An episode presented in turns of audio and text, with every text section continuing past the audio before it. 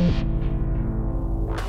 Hallo, vielleicht erkennen noch ein paar von euch diese Stimme. Hier spricht Eva Weißenberger. Ich war eine der Mitgründerinnen von Ganz offen gesagt. Fünf Jahre nach meiner letzten Folge hoste ich einen neuen Podcast, Lookout Außenwirtschaft. Darin reden wir, auch ziemlich offen, über Weltwirtschaft und aktuelle geopolitische Entwicklungen. Gemeinsam mit ExpertInnen tauche ich tief in verschiedene Kontinente ein, zum Beispiel Asien oder Afrika. Wir wollen herausfinden, wie sich die Wirtschaft dort entwickelt und auch, was das für uns in Österreich bedeutet. Ich würde mich sehr freuen, wenn ihr hineinhört. Lookout Außenwirtschaft. Ab sofort überall, wo es Podcasts gibt.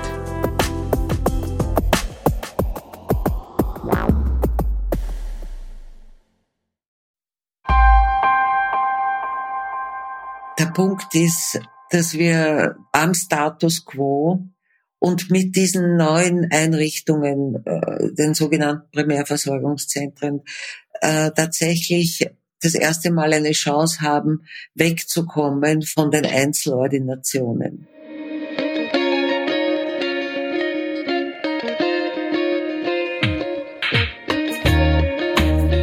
Herzlich willkommen beim ganz offen gesagt Podcast. Mein Name ist Saskia Jung-Hinkel-Gossi und ich freue mich sehr, dass ihr mit dabei seid. Mein heutiger Gast ist die Ökonomin Maria Hofmacher-Holzhacker. Das österreichische Gesundheitssystem gilt als eines der besten in Europa. Die Menschen können mit Problemen zur Hausärztin oder zum Hausarzt gehen, diese überweisen bei Bedarf an Spezialisten.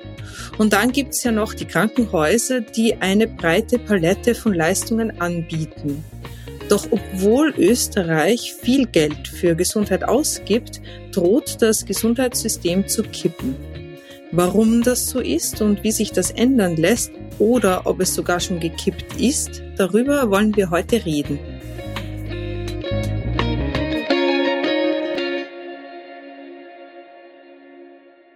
Herzlich willkommen bei Ganz offen gesagt, dem Podcast für Politikinteressierte.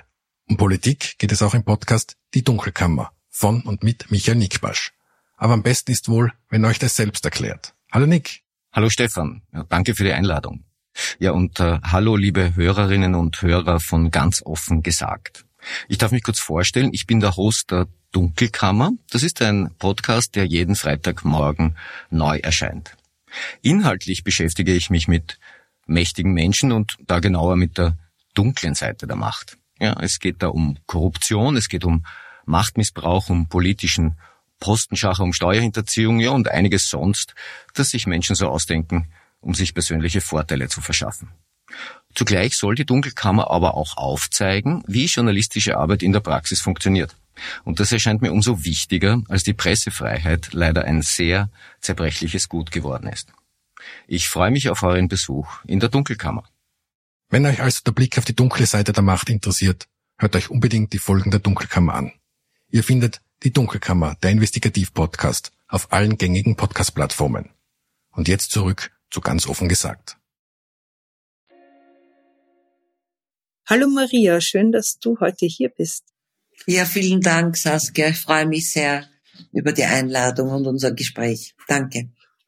Wir starten immer mit einer Transparenzklausel. Ähm, also erstens, woher wir einander kennen, ähm, das beantworte ich gleich. Wir kennen einander nicht, haben uns jetzt kennengelernt ähm, ja. schönerweise.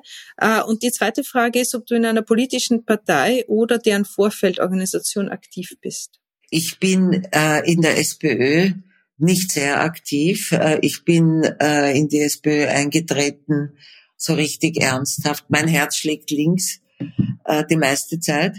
Ähm, aber ich bin äh, in die SPÖ eingetreten, wie die äh, Randy Wagner Vorsitzende geworden ist, weil es mir äh, ein besonderes Anliegen war, äh, hier ein Zeichen zu setzen. Mhm. Ich habe die Vorbereitung für diesen Podcast äh, im Krankenhaus begonnen. Ähm, ich hatte vor kurzem eine Bandscheibenoperation äh, und dieser Weg über die Instanzen war für mich, äh, die ich vorher kaum in Berührung getreten bin mit diesem Gesundheitssystem, wenn man so will, äh, in vielerlei Hinsicht erschreckend. Äh, und ich bin recht froh, dass wir uns jetzt darüber austauschen können, weil ich würde das auch gern so als Leitfaden für das Gespräch nehmen und abtasten gemeinsam, was, wo, wie gut funktioniert und was sich ändern könnte. Ähm, Und ich beging gleich äh, quasi am Tag, bevor meine Schmerzen ganz arg wurden, da war ich bei einer Hausärztin und die Hausärztin hat zu mir gesagt, ja, äh, ich soll einfach Schmerzmittel nehmen äh, und wenn es halt nicht besser wird oder schlimmer, dann soll ich wiederkommen.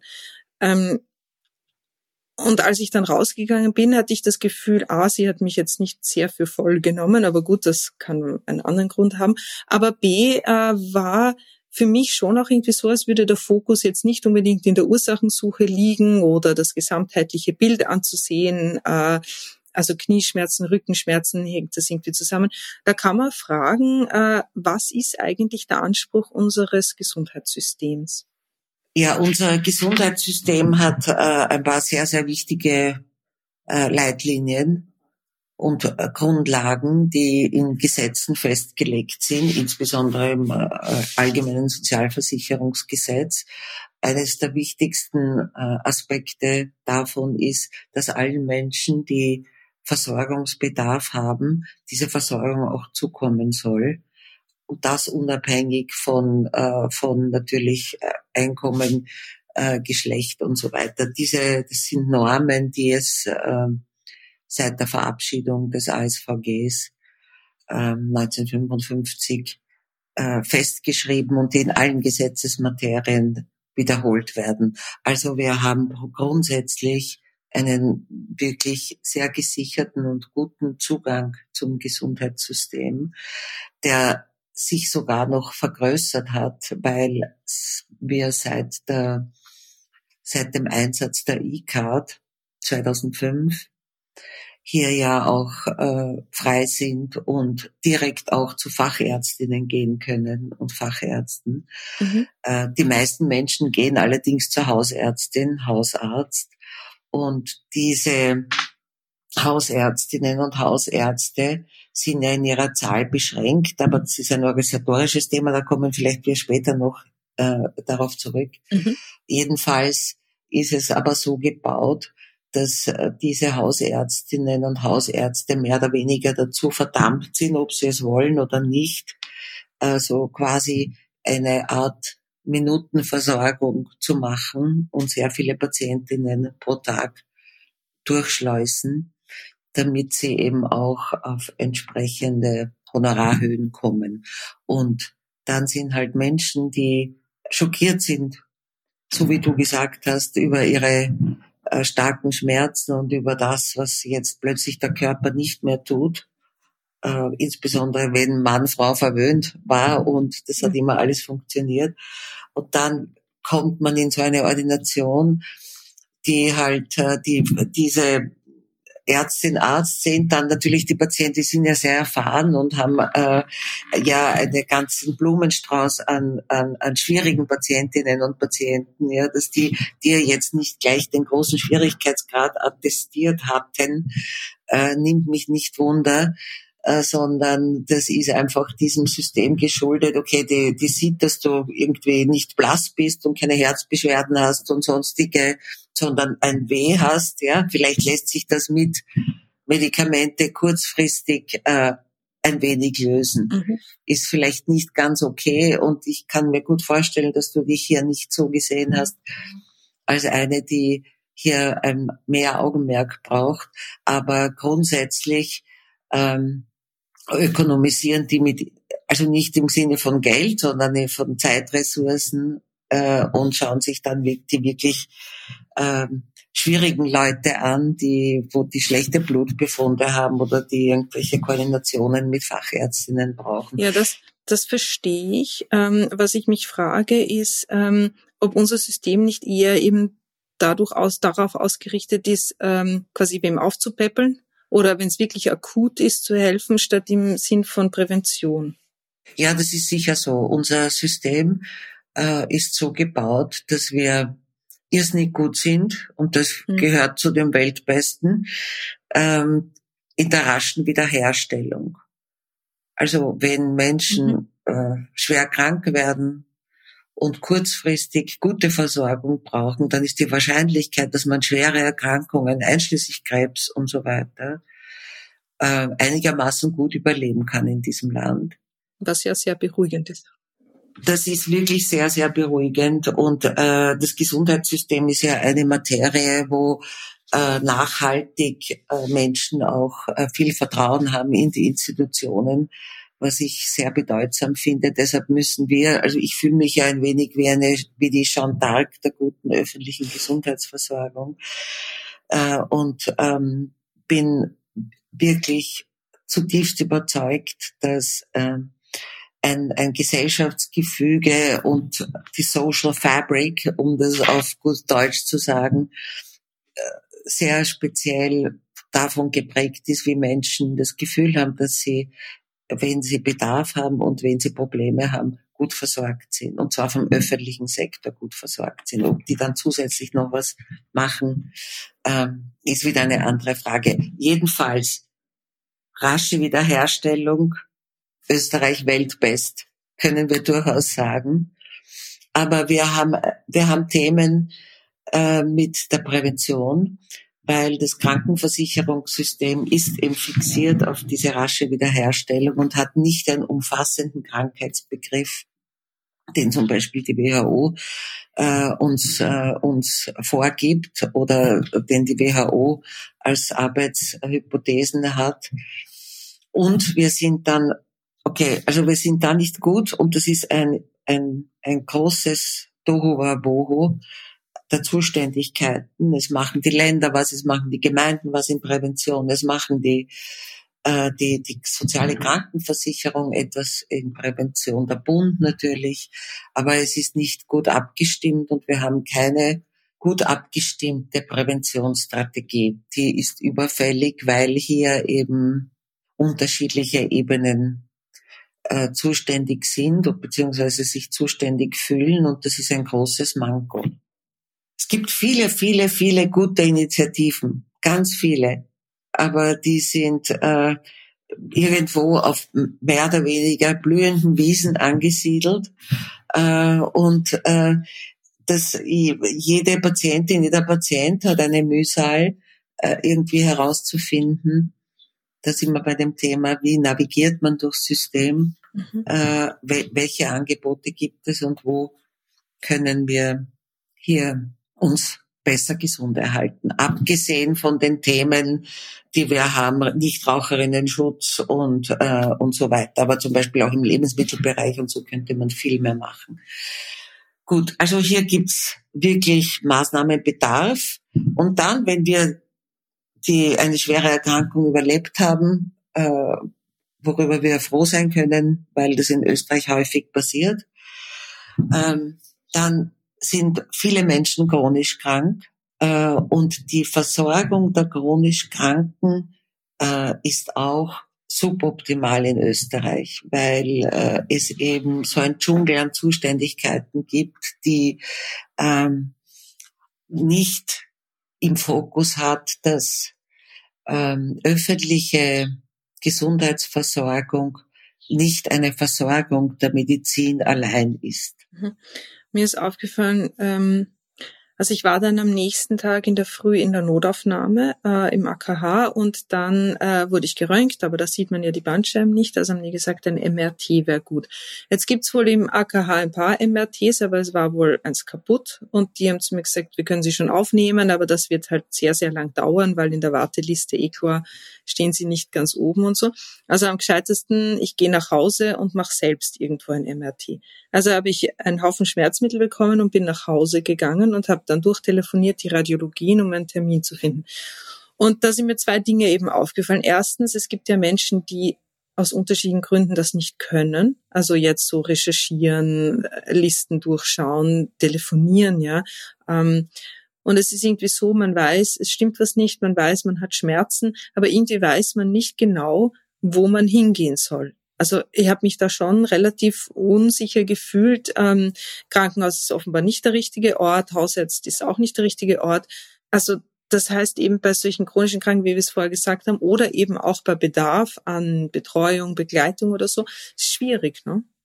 Ja, ja, das ist absolut, äh, ich meine, das ist ein, ein wichtiges Beispiel, weil äh, wir eben, grundsätzlich ist es so, dass Hausärztinnen äh, sehr wohl Patientinnen und Patienten führen sollten und bei vielen machen sie das auch, ja, bei vielen Patientinnen, die halt schon Jahrzehnte kommen, äh, passiert es mehr, also recht und schlecht.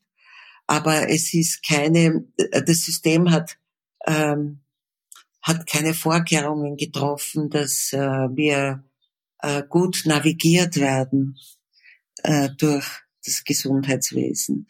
Und äh, in diesem Zusammenhang habe ich ja wirklich einige Hoffnungen äh, mit diesen neuen Primärversorgungseinrichtungen. Mhm. Was soll das sein? Na, das sind dann Einrichtungen, Ordinationen oder mhm. Zentren, äh, wo Ärztinnen und Ärzte zusammenarbeiten, im Zusammenspiel allerdings äh, mit anderen Gesundheitsberufen. Äh, und andere Gesundheitsberufe sollten zumindest äh, sein Pflege natürlich, aber auch Sozialarbeit ist, glaube ich, sehr wichtig, aber auch Physiotherapie oder zumindest in mhm. Netzwerken, so dass wenn du in Zukunft die Göttinnen mögen es abhüten, aber wenn du in Zukunft wieder so einen schwierigen schwierige Phase hast, ja, dass du dann in eine Ordination äh, oder in ein Zentrum kommst, wo die Ärztin dir von mir aus diese Schmerzmittel verordnet, aber dann vielleicht der Kollegin, die mit ihr zusammenarbeitet, äh, sagt, ähm, helfen Sie der Dame, äh, dass sie weiß, wo, was sie machen muss und wo sie hingehen soll. Also ich glaube in Wirklichkeit, wir bräuchten einen eigenen Beruf des mhm. Care Coordinators, also jemand, der oder die äh, die Versorgungsbausteine, die jemand braucht, jetzt in deinem Fall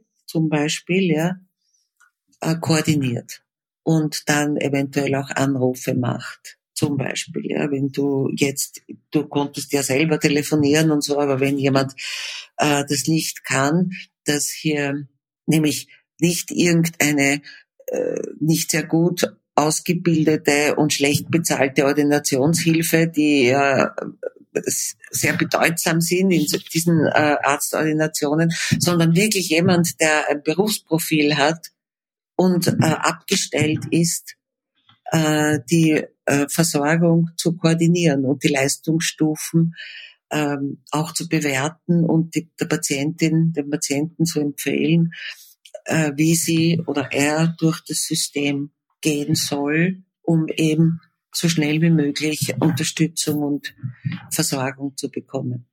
Mhm. Ja, also du meinst, dass alles ein bisschen besser äh, ineinander verwoben ist, quasi. Ja, ja, weil ich meine, die, die, die Strukturen sind so, wie sie sind. Ich meine, wir können dann noch über die Finanzierung reden und so, die das ja alles treibt, aber der Punkt ist, dass wir am Status quo und mit diesen neuen Einrichtungen, äh, den sogenannten Primärversorgungszentren, äh, tatsächlich das erste Mal eine Chance haben, wegzukommen von den Einzelordinationen. Mhm. Ähm, die Einzelordinationen haben natürlich auch ihre, ihre Berechtigung und Vorteile, die werden auch nicht verschwinden, aber die sind noch ein Produkt der sogenannten, also ich sage das halt der alten Zeiten und wir müssen gleichzeitig mitdenken. Wir haben ein sehr top-down patriarchal organisiertes Gesundheitssystem. Äh, bis vor kurzem äh, war, ist das Gesundheitssystem sowieso gesteuert im Wesentlichen von äh, Sozialversicherung, den Kammern, äh, Bund, Länder auf all diesen Ebenen. Die Menschen, die hier Entscheidungen treffen, aber auch die Politik, sind sehr stark von Männern bevölkert. Bis vor mhm. kurzem war das auch die Ärztinnen und Är also Ärzte in erster Linie. Also ist ähm, Modell der Einzelpraxis am Land vor allem, ja, das von einem einzelnen Arzt geführt wird, der dann seine ganze Familie mitbringen kann und einsetzen kann, äh, um die Praxis am Laufen zu halten. Äh, dieses Modell ist im Aussterben begriffen. Nicht zuletzt auch deshalb, weil wir mittlerweile mehr als die Hälfte der Absolventinnen in Medizin sind Frauen. Mhm. Und äh, wir Frauen, wir haben einfach äh, andere Lebensbedingungen, äh, die eben erfordern, dass wir hier mehr Flexibilität vorfinden und äh, wir können auch nicht damit rechnen, dass unsere Partner oder Ehemänner mit uns nach Heigen, Heidenreich-Stein übersiedeln und uns die Praxis organisieren. Also äh, deshalb glaube ich, ist es sehr, sehr wichtig, dass wir die Angebote im ambulanten Sektor, also der ambulante Sektor ist all das, was nicht in den Spitälern gemacht wird, äh, mehr Flexibilität und Kooperation ermöglicht und erfordert auf jeden Fall, weil, äh, weil wir dann erst in der Lage sind, diese wertvollen Ressourcen, die es gibt, ja, weil diese gut ausgebildeten Medizinerinnen, diese gut ausgebildeten anderen Gesundheitsberufe nicht in dem Umfang einsetzen, äh, in dem das geboten ist, auch sozusagen aus, aus, aus, aus Ressourcengründen geboten ist.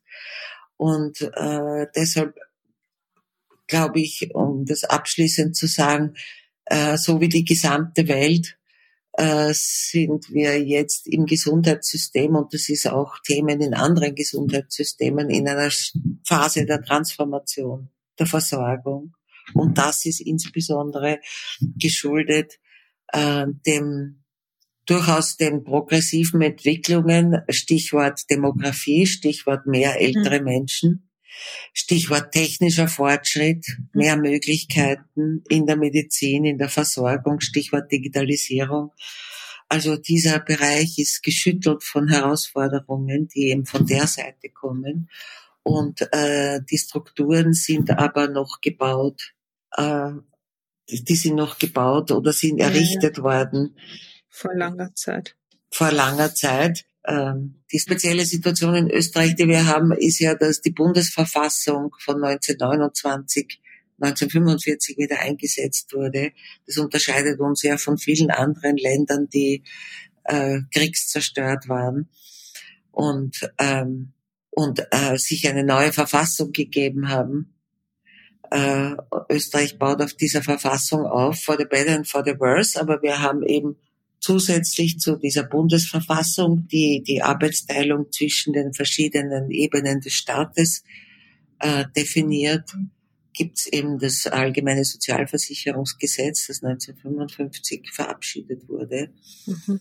Und ähm, das hier ähm, normsetzend ist, insbesondere für die Versorgung außerhalb der Krankenanstalten. Was noch wichtig war 1955, äh, war ja das erste Mal, dass die Krankenversicherung überhaupt irgendeine Zuständigkeit bekam mhm. äh, für die Spitalsfinanzierung. Ja, unser Gesundheitssystem ist ja da relativ interessant aufgebaut. Also unser Gesundheitssystem kostet um die 50 Milliarden Euro pro Jahr. Hier zahlen die Sozialversicherungen den niedergelassenen Bereich, eben die Hausärzte, Spezialärzte, also Fachärzte. Und Bund und Länder zahlen die Spitäler. Ähm, ist es auch dieses Zusammenspiel von Bund, Ländern, Sozialversicherung, die alles so kompliziert macht?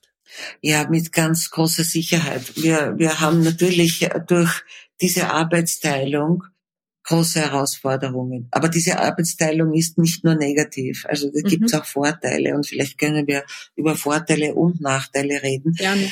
Äh, der Vorteil, der Vorteil ist, äh, dass äh, hier das Risiko der öffentlichen Finanzierung auf mehrere äh, auf, auf mehrere Geldmengen sozusagen verteilt wird.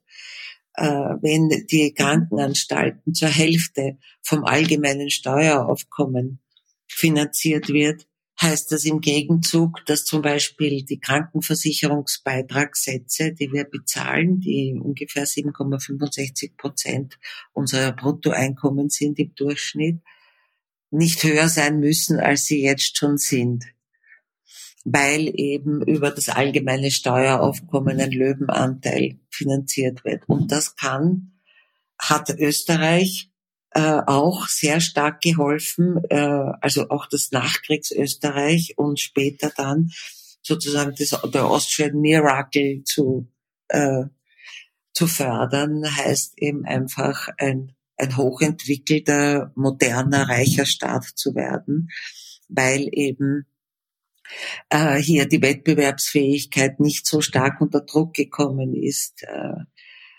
wie in anderen Ländern. Ich meine, Deutschland zum Beispiel, okay, na, Deutschland hatte insgesamt eine andere industrielle Basis als Österreich.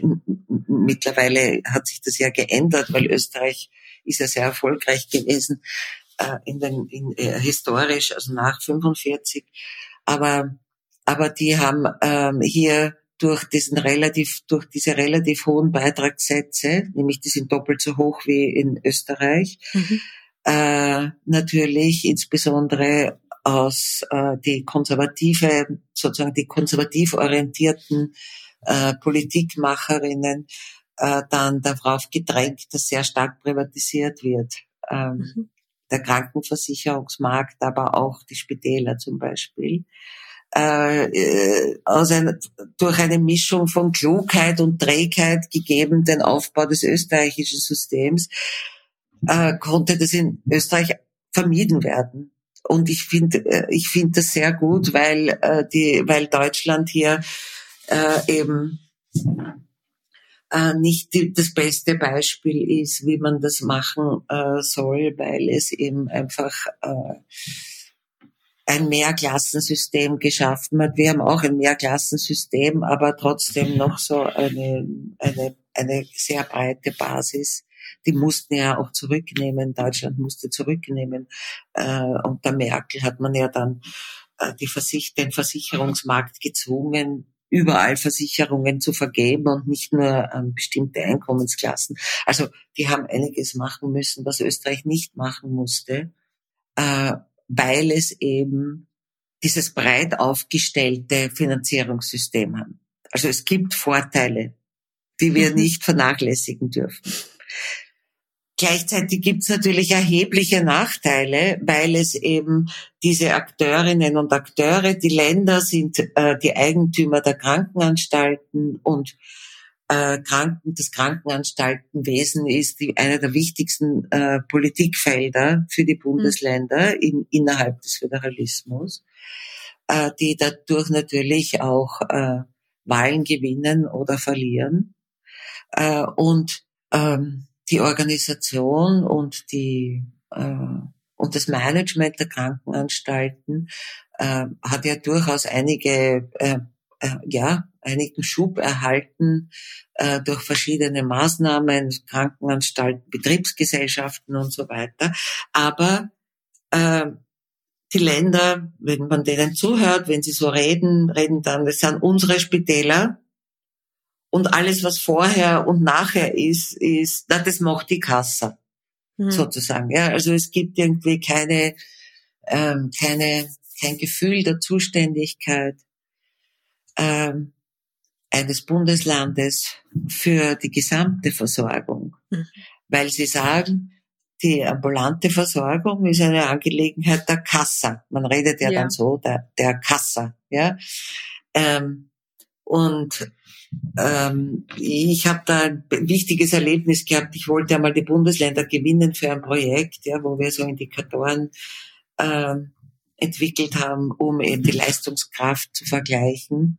Und bin dann in den Bundesländern gewesen und habe diese Erfahrung machen müssen, dass in den entweder Stäben der Landesgesundheitsräte oder, oder, oder die Landesgesundheitsräte selbst äh, hier zur Verfügung standen, was sehr nett war. Wir haben da gute Gespräche geführt. Aber es war rausgekommen ist, na ja, und das macht bei uns der Fonds. Das meinen Sie dann die Spitäler, das macht bei uns der Fonds, das ist, sind die eigenen Finanzierungseinheiten. Ja, aber die ambulante, das macht die Kasse. Also sozusagen, es ist mhm. einfach, äh, äh, eigentlich war ich schockiert, weil äh, wenn, wenn, wenn Policymaker, also wenn Leute, die in der mhm. Politik sind, nicht in der Lage sind oder nicht willen oder halt auch nicht mitdenken, dass sie einfach, wenn sie ihr Bundesland anschaut, sich auch kümmern müssen, was außerhalb der Spitäler passiert. Also da, da, daran merken wir, und das übersetzt sich ja dann in die Patientinnenversorgung, äh, dass hier dieses fragmentierte Finanzierungssystem eben eigene äh, ja, Grafschaften oder Fürstentümer sozusagen erzeugt, ja, die äh, sehr stark Abstimmungsmangel haben.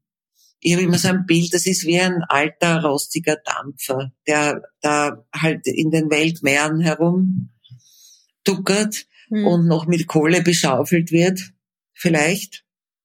Aber er hat viele wendige, schnelle Schnellboote bei mhm. sich, ja, die das auch helfen, ein bisschen mitsteuern. Ähm, und ähm, aber nicht in der Lage sind, ähm, den Karren sozusagen an ein Ziel zu führen, weil wir auf diesem alten Tanker mehrere Kapitäne haben, ja, die sich nicht immer ganz einig sind. Hm. Wird der Tanker mal untergehen?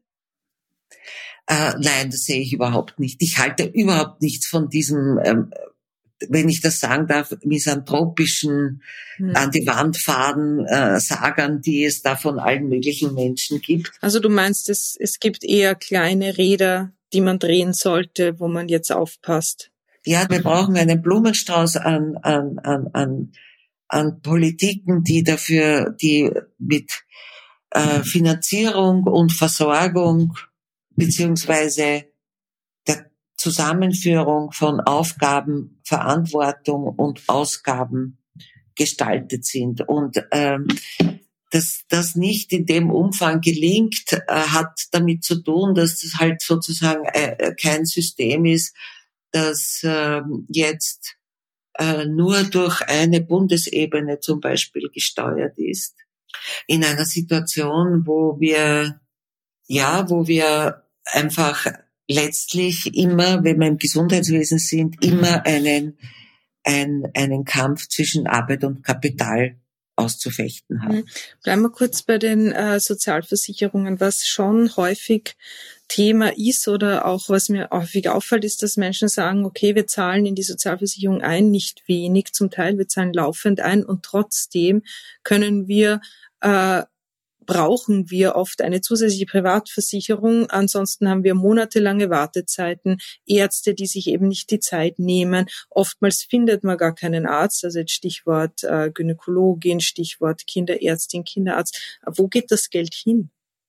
Naja, ja, das, ich, meine, die Beitragssätze, die wir zahlen, das ist natürlich, äh, das ist, ja, das ist natürlich auch eine, eine Belastung für die, äh, für die Lohnsumme alle Beschäftigten äh, zahlen Beiträge und da ist es mir egal und das ist oft der Fehler, der gemacht wird, dass man unterscheidet zwischen Arbeitgeber und Arbeitnehmerbeitrag. Mhm. Auch die ArbeitgeberInnenbeiträge sind unsere Löhne, also das, diese, das, diese Unterscheidung äh, ist äh, nutzlos, finde ich. Ähm, ja, wir haben ja durch in der in der öffentlichen Versorgung außerhalb der Krankenanstalten ein sehr interessantes System, das durchaus herzeigbar ist, weil es sparsam ist auf eine gewisse Art und Weise. Äh, nämlich insofern, als dass wir ein Netzwerk haben an Ärztinnen und Ärzte, die Verträge bekommen. Würden alle Ärztinnen und Ärzte, die am Markt sind oder die berufsberechtigt sind, ähm, Verträge bekommen von den Kassen, dann äh, würde die durchschnittliche Honorarsumme pro Ärztin, pro Arzt, äh, je nachdem, was man annimmt, zwischen 40 und 60 Prozent sinken. Mhm. Also sozusagen, man müsste, man hätte dann mehr äh, Ärztinnen und Ärzte sozusagen, die Verträge haben, aber das würden sich die, die Insider sind, also die jetzt schon im Netzwerk sind, natürlich nicht gefallen lassen. Da müsste man hergehen und sagen, okay, wenn wir alle, die jetzt wollen und die jetzt berufsberechtigt sind, äh, einen Vertrag, wenn wir denen einen Vertrag geben würden, äh, dann, dann ähm, müsste da mehr Geld zufließen, selbstverständlich. Äh, aber wir haben ja beschränkte Budgets. Woher kommt dieses Geld? Ja, kommt das sollen die Spitäler was abgeben? Sollen wir Beitragserhöhungen haben? Und wie hängt das überhaupt mit dem Bedarf zusammen? Also wir haben ein, im ambulanten Sektor eigentlich einen Vorläufer von Managed Care Systemen, die ja so populär waren in den 80er Jahren. Äh, in den USA. Man hat das ja dann auch e-, exportiert äh, in die neuen Beitrittsländer und so. Die haben ja leider ihre Polikliniken-Systeme da, die ja gut funktioniert haben, äh, aufgeben müssen, äh, weil die halt gedacht haben, es ist besser, wenn die so, so Privatisierungen vornehmen. Aber das ist, das ist dann noch einmal ein anderes Thema. Faktum ist, dass Österreich hier ein System hat, das zwar den Zugang für alle, glaube ich, wirklich äh, sehr niederschwellig gestaltet, aber mit einer nur einer, einer Teilmenge an Ärztinnen und Ärzten, die eine bestimmte die als Vertragsärztinnen eine bestimmte Honorarerwartung haben, die ein bestimmtes, sozusagen ein bestimmtes äh, Volumen anzunehmen hat. Und das ist aber auch abhängig, ob jetzt Mann, Frau, Hausarzt oder Hausärztin ist oder Fachärztin äh, oder wie auch immer. Äh, und durch dieses System kann einigermaßen in Verbindung mit der Honorarstruktur, die wir haben, ja, da müssen wir eigentlich darüber auch noch sprechen, können die Kosten im ambulanten Sektor einigermaßen in Check gehalten werden. Hm. Mit dem Nachteil, dass jetzt durch auch eine Politikmaßnahme, die 1997 gesetzt wurde, die Krankenkassen wahnsinnig glücklich sind, wenn viele Menschen in die Spitalsambulanz gehen weil sie dafür dann keine Aufwendungen haben, weil das machen eben die Länder, ja, die ja dann äh, zwar Gelder von der sozialen Krankenversicherung bekommen, die bekommen äh, ungefähr fünf Milliarden pro Jahr zusätzlich zu dem, was sie selber finanzieren. Aber das wird, das ist geblockt. Da, die schiebt das einfach hinüber, ja, und sagen, okay, liebe Länder, das habt ihr von uns, das ist unser Beitrag zur Spitalsfinanzierung. Macht damit, was ihr wollt, macht damit, was ihr wollt. Äh, wir sorgen uns für die, um die ambulante Versorgung. So, die Länder machen mit dem Geld natürlich äh, ihre Versorgung, klarerweise über die Spitäler plus den eigenen Mitteln, weil sie sind der Eigentümer der Spitäler.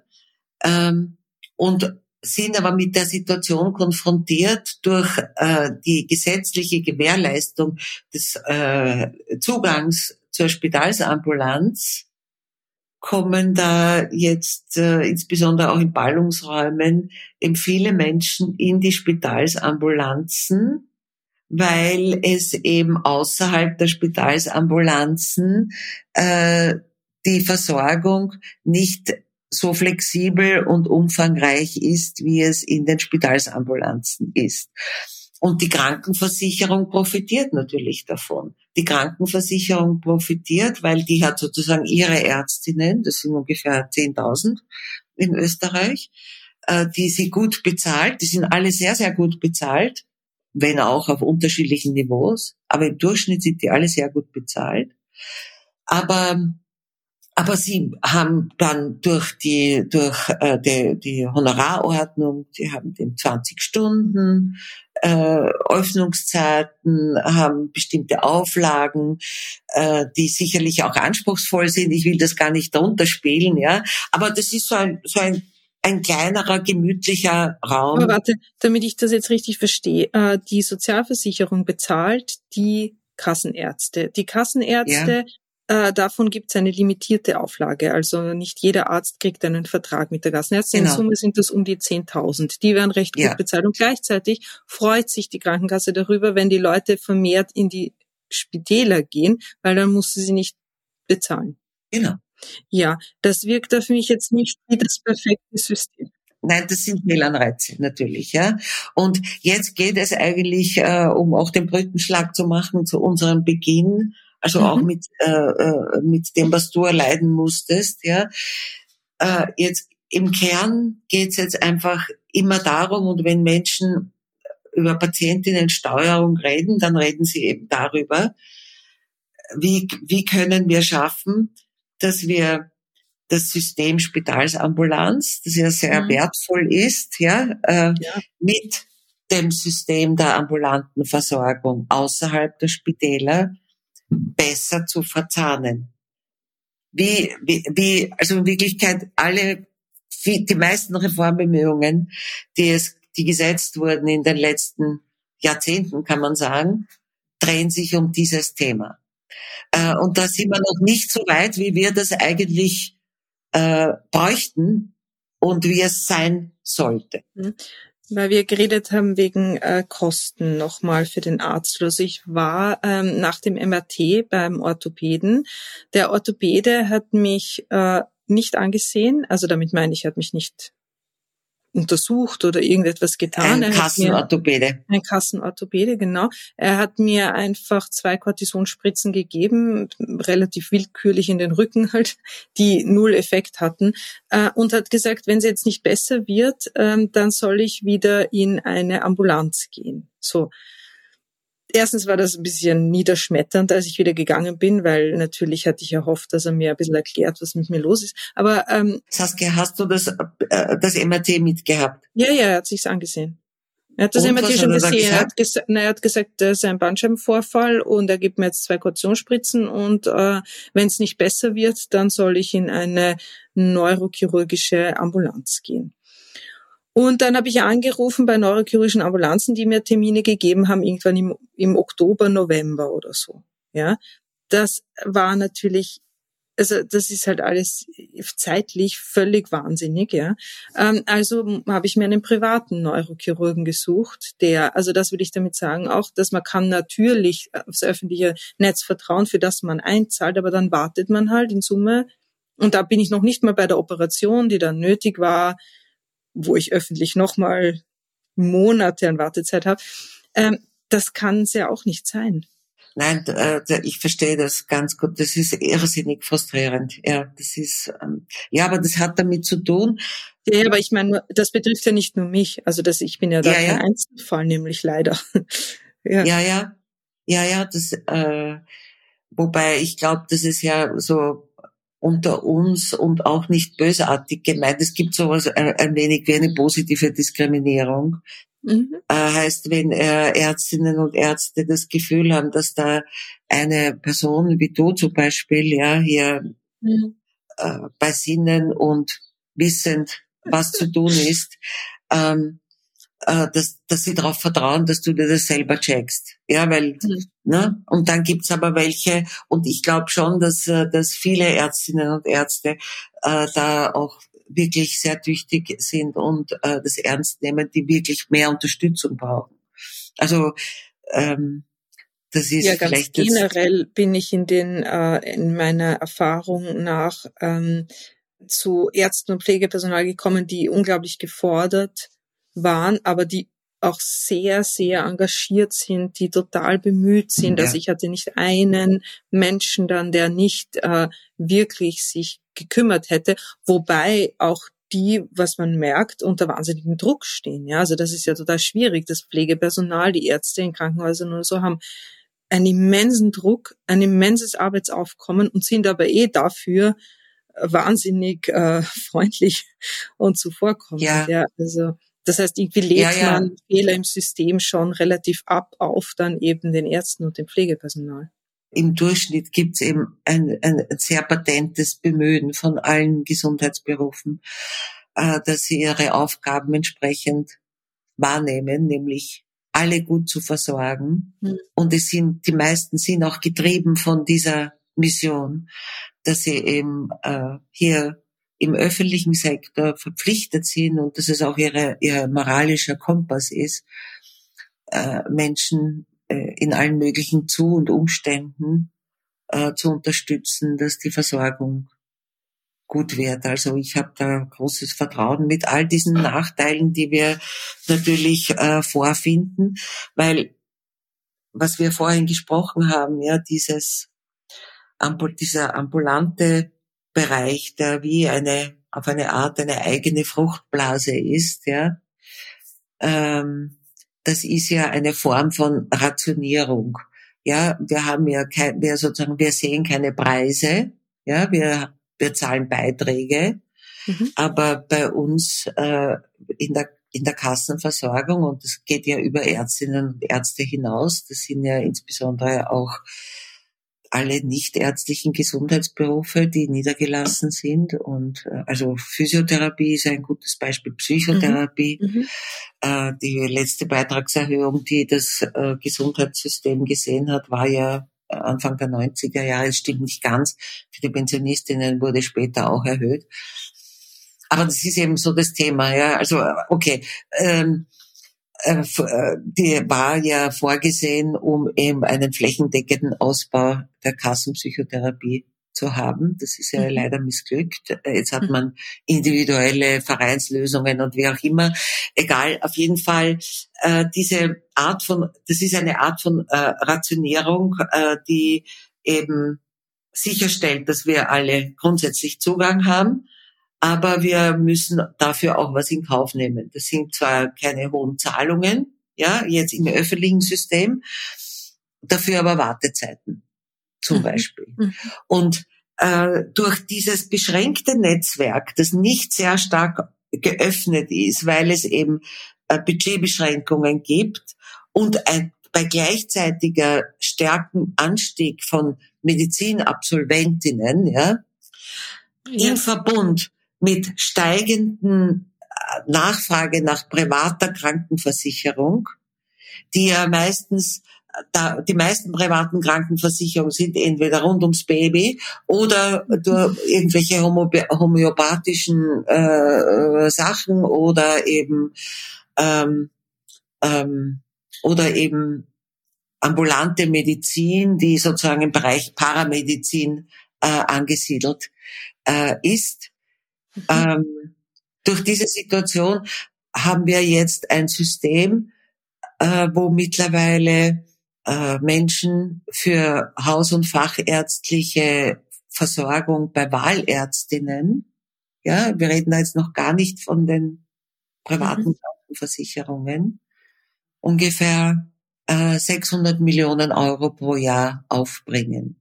Dann noch einmal 900 Millionen Euro für Zahnmedizin hm. sind private Zahlungen. Insgesamt zahlen wir in Österreich alles zusammengenommen etwa 11 Milliarden Euro aus unseren Taschen, wenn du so willst, ja. Und das sind nicht Selbstbehalte im engeren Sinn, sondern das sind Selbstzahlungen, mhm.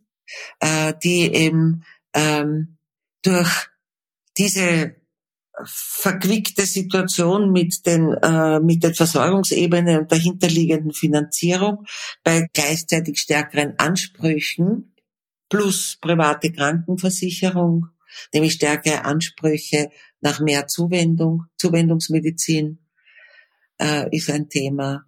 Und ähm, das treibt den privaten Markt, ja, und die Kassenmedizin äh, bleibt durch ihren Netzwerkcharakter in, in ihrer Blase oder die Kassenversorgung. Mhm. Und alles, was nicht die Kassenversorgung leisten kann oder wo die Menschen dann frustriert sind, ähm, gehen sie halt in die, in die Wahlarztmedizin. Wobei, auch hier gibt's Vorteile und ich will das nicht nur schlecht reden, weil es eben ein rigoros offenes System ist, ja.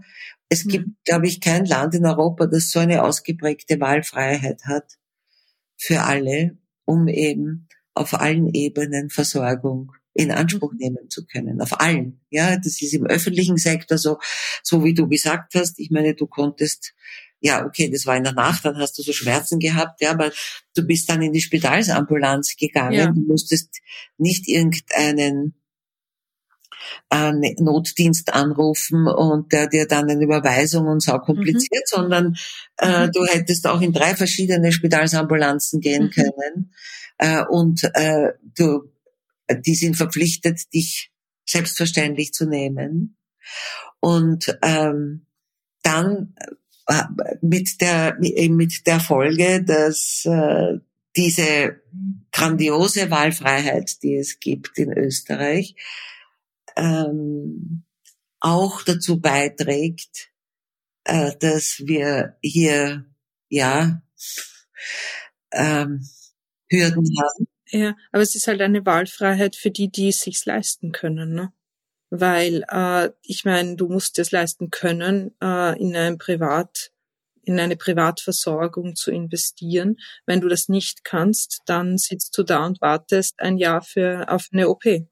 Absolut richtig. Allerdings glaube ich mittlerweile auch, also das gehört ein wenig zum guten Ton äh, für die standardversicherte Person gleichermaßen wie für einen äh, Generaldirektor der äh, privaten Krankenversicherung, sage ich jetzt einmal, ähm, das Stichwort zweite Meinung und das sozusagen das mhm. eigentlich so ein, als Wert gesehen wird. Ich kann mir noch eine zweite Meinung holen und mhm. ich kann äh, gehen und ich zahle, ich bevor ich da irgendwie äh, warte und und und und und ähm, und unsicher bin, dann nehme ich einmal 250 Euro in die Hand mhm.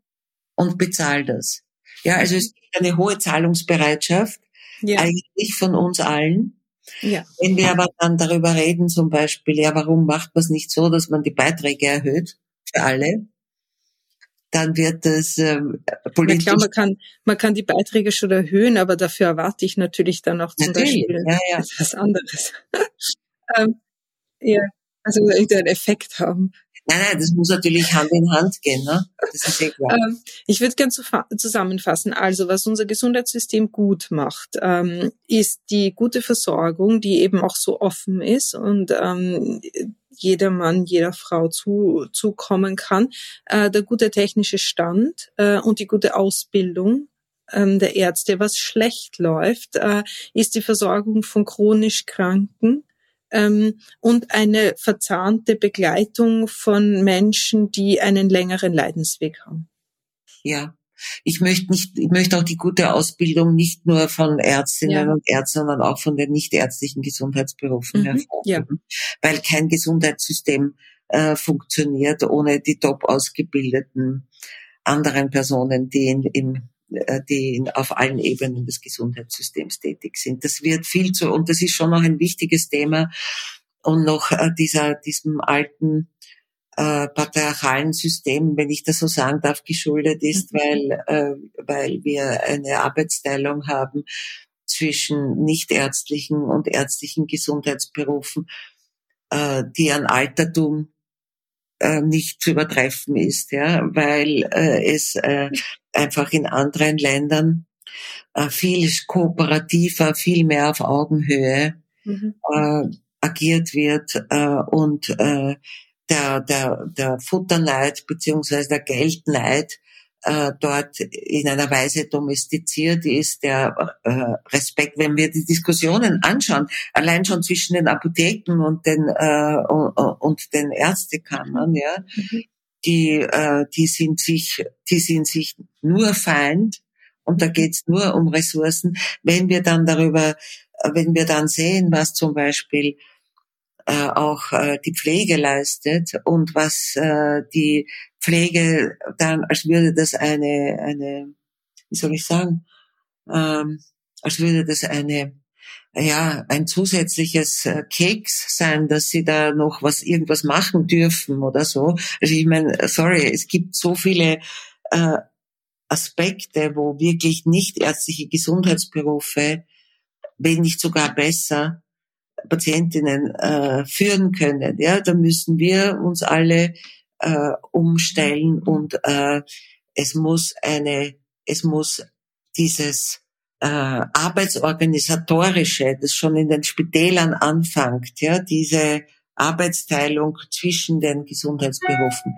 ist äh, derartig antiquiert, äh, dass wir eigentlich nur verzweifelt sein sollten darüber. Äh, da, da schlage ich doch noch mal ein anderes Thema vor.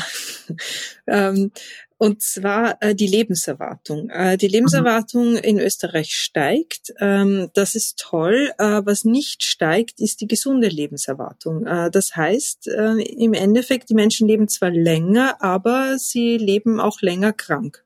Ist das so richtig? Ja, das ist äh, richtig und hat trotzdem ein paar Macken, weil äh, die gesunde Lebenserwartung wird ja ermittelt mit Hilfe der österreichischen Gesundheitsbefragung. Also man hat diese äh, äh, Live-Tables, heißt es, und dann hat man die qualitativen Befragungsergebnisse. Und äh, Österreich macht ja diese Befragung jetzt mittlerweile standardisiert, schon hat äh, 2019 die dritte Befragung gemacht. Aber die, ähm, die Stichprobengröße hat sich zwar an der Bevölkerungswachstum angepasst, aber die Stichprobenzusammensetzung ist anders geworden. Es haben die älteren Personen mehr Gewicht bekommen äh, im Vergleich zu der, zu der Berechnung der gesunden Lebenserwartung 2014, äh, so dass wir, dass wir da keine Veränderung sehen. Aber das ist trotzdem bemerkenswert, dass wir eine Stagnation haben mit der hm. gesunden mhm. Lebenserwartung äh, und andere Länder hier durchaus äh, äh, sich besser entwickeln. Ich meine, dieses Thema ist, glaube ich, sehr, sehr groß, abgesehen von diesen Medizin, äh, methodischen Aspekten, die da sicherlich eine Rolle spielen, bin ich dafür, dass wir uns in erster Linie, nämlich jetzt auch im internationalen Vergleich, die methodischen Aspekte, aber ich bin dafür, dass wir uns befassen mit den gravierenden Unterschieden zwischen den Bundesländern. Ja. Weil hier können wir dann durchaus sagen, so, okay, sozusagen, wir haben, wir haben einen äh, systematischen Fehler und können trotzdem vergleichen, weil der Fehler ja überall gleich ist, äh, mhm. im Hinblick auf diese Unterschiede. Und die sind seit zwischen 2014 und 2019 zum Beispiel, haben sich überhaupt nicht verändert. Heißt ganz mhm. konkret, eine Frau in Tirol beziehungsweise Menschen in Tirol können erwarten, dass sie etwa sieben Jahre länger gesund leben als Menschen im Burgenland oder auch in Wien. Das ist schon verstörend. Das ist sehr, sehr verstörend. Äh, dann gibt es natürlich auch noch Unterschiede zwischen Männern und Frauen. Und äh, hier ist aus meiner Sicht viel zu wenig ähm, Diskussion beziehungsweise mhm. auch Analysen. Also da bin ich, ist man sowieso bei meinem Lieblingsthema, ja, die eine eine versorgungswissenschaftliche Forschung, die den Namen auch verdient, äh, ist viel zu unterbelichtet und viel zu unterdotiert in Österreich. Ja, das ist ja, da gibt's ja Hegemonieräume. Der Bund hat die Gesundheit Österreich, die sitzen auf Daten, die machen irgendwelche Analysen, aber das ist alles nicht sehr transparent aus, oder zu wenig transparent aus meiner Sicht äh, die soziale Krankenversicherung, der Dachverband, mittlerweile heißt es ja Dachverband und nicht mehr Hauptverband, die haben ihre eigenen äh, ihre eigenen Datenräume beziehungsweise äh, ähm, Analysen, die auch bundesorientiert sind, aber nicht abgestimmt mit dem Bund, ja, weil ein Vorteil der Kassenzusammenlegung wäre, ja, jetzt haben wir die österreichische Gesundheitskasse. 80 Prozent der, der Menschen in diesem Land sind dort versichert. Die haben jetzt eine Ebene, eine Bundesebene. Ja, wir haben sozusagen eine Zentralisierung vorgenommen. Und eigentlich müsste es einen Schulterschluss geben, auf der Bundesebene schon, zwischen Gesundheit, äh, soziale Krankenversicherung und Finanz. Also die müssten Vorbilder sein und zusammenarbeiten, zusammen Vorgaben entwickeln, wie die Pläne auf der regionalen Ebene zu entwickeln sind, damit eben äh, der, der Weg der Patientinnen durch das System äh, besser gestaltet werden kann. Genau, mache einen Punkt hier. Gut, ich danke dir vielmals, liebe Maria, äh, für dieses spannende Gespräch. Ja, ich dir.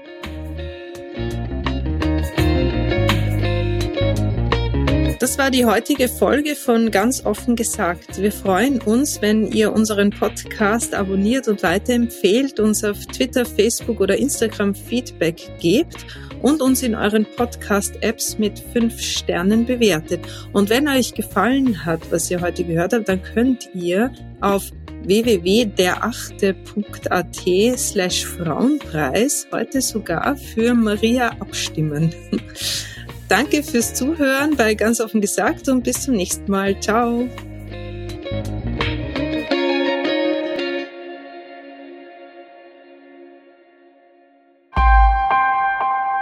Missing Link